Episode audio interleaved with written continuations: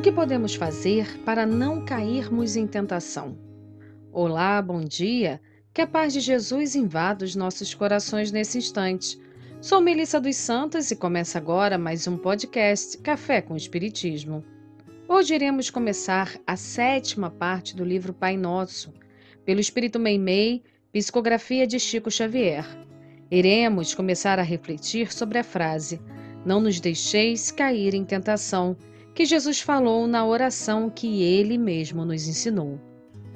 E Meimei começa esse capítulo escrevendo assim: A bondade infinita de Deus não permitirá que venhamos a cair sobre as tentações, mas para isso é necessário que nos esforcemos, colaborando, de algum modo, com o auxílio incessante de nosso Pai. Há leis organizadas para benefício de todos, mas se não as respeitarmos, como poderemos contar com a proteção delas em nosso favor?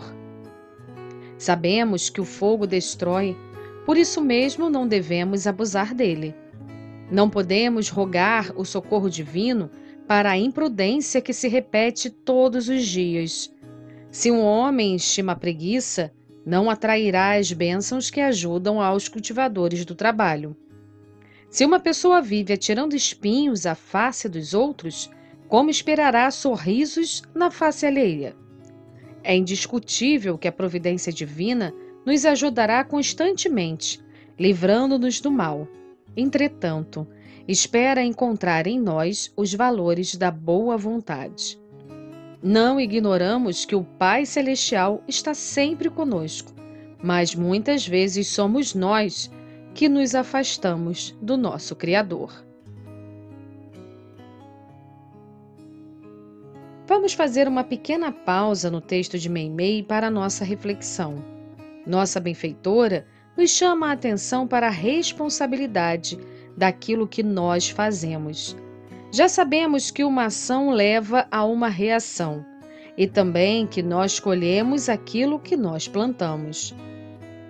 Então, se queremos fugir da tentação, temos que nos precaver, nos esforçar para espalhar o amor onde estivermos e a todo instante. Não podemos querer que Deus nos livre do mal, das tentações, se nós estamos indo ao encontro delas. Não podemos culpar a Deus pelas situações que acontecem em nossa vida, quando nós a procuramos. É por isso que Meimei termina o texto assim. Para que não venhamos a sucumbir sobre os golpes das tentações, é indispensável saibamos procurar o bem cultivando-o sem cessar. Não há colheita sem plantação. Certamente devemos esperar que Deus nos conceda o muito de seu amor, mas não olvidemos de que é preciso dar alguma coisa do nosso esforço.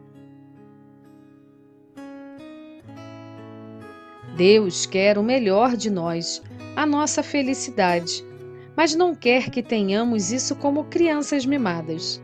Ele quer que a conquistemos, que valorizemos, que realmente a gente evolua por nosso merecimento. Tem um texto de Emmanuel no Livro dos Espíritos, Psicografia de Chico Xavier, que tem muito a ver com a nossa reflexão. Leremos aqui apenas três frases que complementam o texto de Meimei. Emmanuel diz assim: Tentado a permanência nas trevas, embora de pés sangrando, dirija-te para a luz.